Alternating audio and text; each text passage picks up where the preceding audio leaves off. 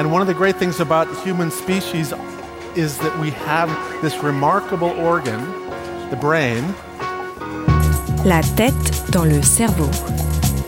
Biologie, cervelle, synapses, neurosciences, physique. The human brain really is the most unique gift of our species. Avec Christophe Rodeau. Plus que dangereux pour la santé, la consommation répétée d'alcool peut entraîner la survenue de lourds dommages cérébraux et une importante altération de la mémoire. La tête dans le cerveau.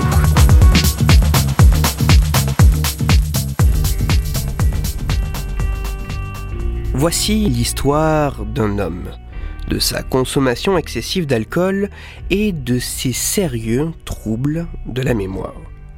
Nous sommes au début des années 1880 dans l'immense et glacée Sibérie de l'Empire russe. L'homme est en voyage. Il ne voyage pas pour se distraire, non. Ce déplacement est un impératif professionnel. L'homme n'est ni un marchand ni un diplomate. Ces voyages n'ont pour but ni d'acquérir ni de vendre de quelconque marchandise. Avec ces voyages, l'homme est à la recherche d'histoires. Des histoires qu'il pourra conter, car l'homme est un écrivain. Au cours de ces longues et froides expéditions, l'homme a pris l'habitude de boire de l'eau de vie de grain. Oui, pendant ces voyages, l'homme a pris l'habitude de boire de la vodka. L'homme a pris l'habitude de boire beaucoup de vodka. Jamais ivre, ce n'est pas ce qu'il recherche avec la boisson, l'homme absorbe tout de même tous les jours des quantités considérables d'alcool. Néanmoins, cela ne semble pas avoir de graves conséquences ni sur son entourage, car l'homme semble estimer, ni sur son travail, car ses textes sont toujours fort appréciés. Toutefois, les années passant, les amis de l'homme commencent à constater quelques étourderies. Parfois, l'homme oublie ce qu'il devait faire. Avec le temps, les étourderies laissent place à des mégardes plus importantes. L'homme a besoin qu'on lui rappelle ce qu'il devait faire dans la journée ou d'une journée à l'autre. Malgré cela, les employeurs de l'homme continuent d'être satisfaits de son travail et des nouvelles qu'il écrit, rend dans les temps et qui demeurent toujours aussi originales et intéressantes. Mais tout change et semble dramatiquement s'aggraver le 25 juin 1884. Ce jour-là, l'homme se sent mal et diminue drastiquement sa consommation d'alcool. La nuit, du 25 au 26 juin, se passe assez mal pour l'homme. Il ne dort pas bien.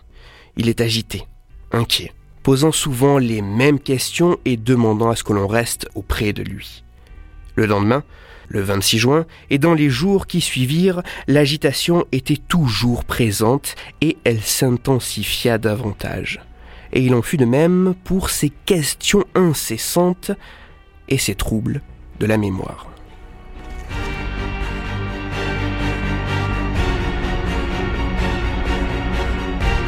Voici l'histoire d'un homme, d'un autre homme.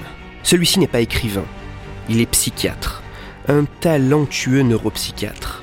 Cet autre homme a pour nom Sergueï Sergeyevitch Korsakov et son histoire se mêle à l'histoire de l'homme.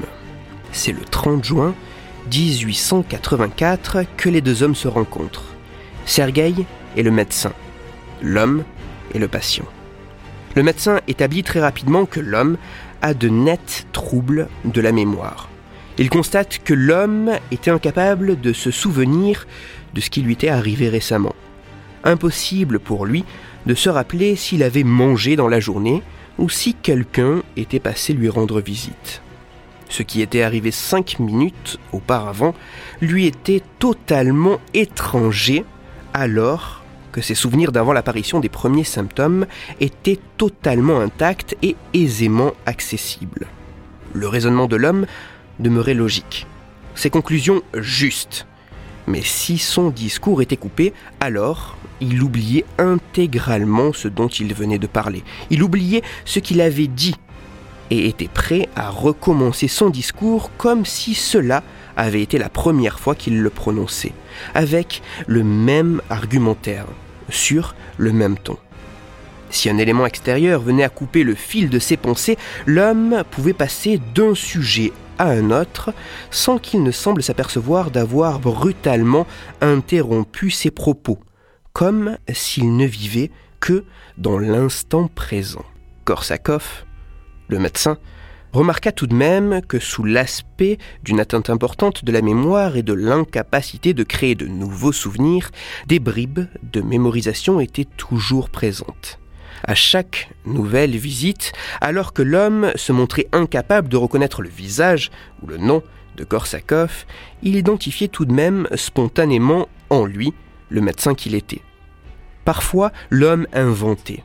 Il inventait des choses qui n'avaient jamais eu lieu, des événements qu'il n'avait jamais vécus, des actions qu'il n'avait jamais faites, comme si l'incapacité de construire de nouveaux souvenirs le poussait à se créer tout de même une histoire sans vraiment en avoir pleinement conscience.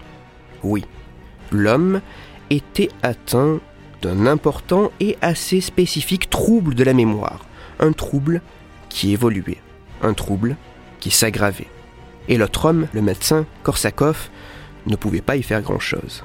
Quelque temps après la rencontre entre l'homme et le médecin, l'homme présenta une paralysie des membres, paralysie qui finit par atteindre ses fonctions respiratoires et entraîna sa mort.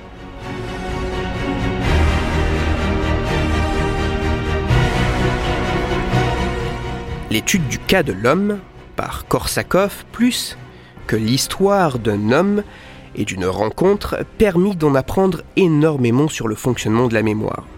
Le médecin mit en avant le lien ténu pouvant exister entre émotion et mémoire. Il put également mettre en lumière le fait que la mémoire était vraisemblablement complexe et multiple. Non une mémoire, mais des mémoires. Certaines pouvant être consciemment appréhendées, alors que d'autres ne semblaient pas l'être, ce qui des années plus tard serait dénommé mémoire explicite et mémoire implicite. Oui, pour Korsakov, la mémoire n'est pas une entité unique et monolithique. Il semblait en existait différentes formes, des mémoires en interaction complexe avec différents autres éléments. Ce type d'atteinte de la mémoire décrit par le médecin à partir de l'étude du cas de l'homme, associant une amnésie antérograde, cette difficulté à former de nouveaux souvenirs, amnésie rétrograde, la perte d'une partie des souvenirs passés, une désorientation, une anosognosie, cette incapacité à prendre conscience de son propre état pathologique, des fabulations et des fausses reconnaissances est désormais connue sous le nom de syndrome de Korsakov. De nombreuses autres études ont permis de mettre en évidence que ce syndrome peut notamment avoir pour origine une consommation importante d'alcool. En effet, cette absorption démesurée de boissons alcoolisées, parfois associée à de sérieuses carences alimentaires, aurait pour conséquence une inflammation gastrique. Inflammation gastrique qui diminuerait la récupération et le stockage de la vitamine B1, connue sous le nom scientifique de thiamine. Cette thiamine est une molécule jouant un rôle clé dans la transformation du glucose du sucre en molécule énergétique au niveau du système nerveux. En cas de carence prolongée de cette vitamine, des lésions cérébrales peuvent avoir lieu, notamment au niveau d'une région cérébrale profonde du nom de corps mammillaire et qui joue un rôle essentiel dans la mémorisation. Et c'est ainsi que la rencontre de l'homme, un écrivain, et de notre homme, un médecin, permit d'en apprendre bien plus sur le fonctionnement de la mémoire et d'identifier le rôle clé joué par de petites structures cérébrales. Plus qu'anecdotique ou spectaculaire, l'étude de patients permet d'en apprendre bien plus sur chacun de nous. Car étudier un processus, un mécanisme défaillant, permet de mettre en lumière l'existence de celui-ci et d'ainsi comprendre un peu mieux le fonctionnement du cerveau dans son ensemble. Toutes les références de ma chronique se trouveront sur mon site, Cerveau en argot, et pour approfondir la chronique d'aujourd'hui, je vous renvoie directement vers l'article scientifique décrivant le cas de l'homme par Korsakov. Certes, il est écrit dans un jargon scientifique, mais il demeure très accessible, et de plus, il est en français. Plus que de décrire le cas de l'homme, cet article est à la fois une pièce d'histoire et une profonde réflexion sur la structuration de la mémoire. Cet article disponible gratuitement sur Internet a pour titre Études médico-psychologiques sur une forme des maladies de la mémoire. Il est signé de Sergei Sergeyevitch Korsakov et il est à lire dans la revue philosophique de la France et de l'étranger. Pour discuter science et cerveau, vous pouvez me retrouver sur Twitter, Christophe-Rodo, R-O-D-O, sur la page Facebook de La tête dans le cerveau et sur mon blog Cerveau en argot.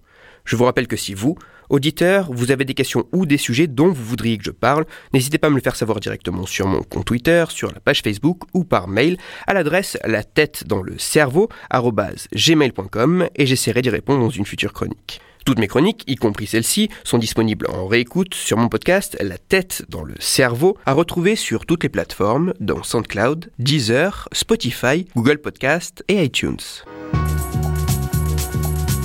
Christophe Rodeau. La tête dans le cerveau.